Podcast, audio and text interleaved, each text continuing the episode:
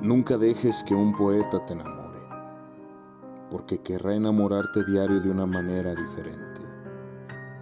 Te hará poemas a cada instante, se inspirará en cosas tan insignificantes y cotidianas para ti, como lo es el secar tu cabello, en tus gestos graciosos al maquillarte, o hasta en la manera que te quedas como pendeja mirando el vacío.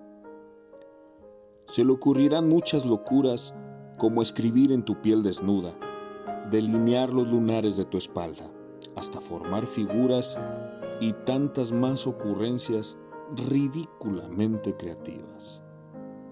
Pensará que eres la persona más perfecta que habita en la tierra.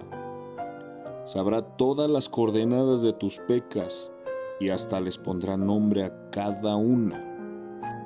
Habrá noches que solo se quedará despierto simplemente porque quería verte descansar. E increíblemente, Él con eso también habrá descansado.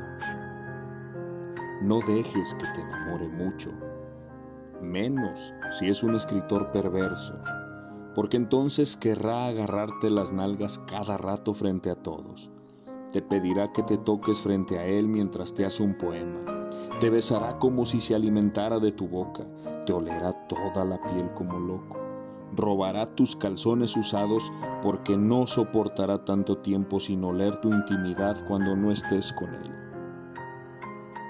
Apreciará por igual tus lágrimas y tus orgasmos. Cuando cojan, te dirá tantas suciedades y te pondrá de tantas maneras, acabando te tratará como una muñeca de cristal. Te dirá, te amo, hasta que te quedes dormida, recién cogida en su pecho sudado.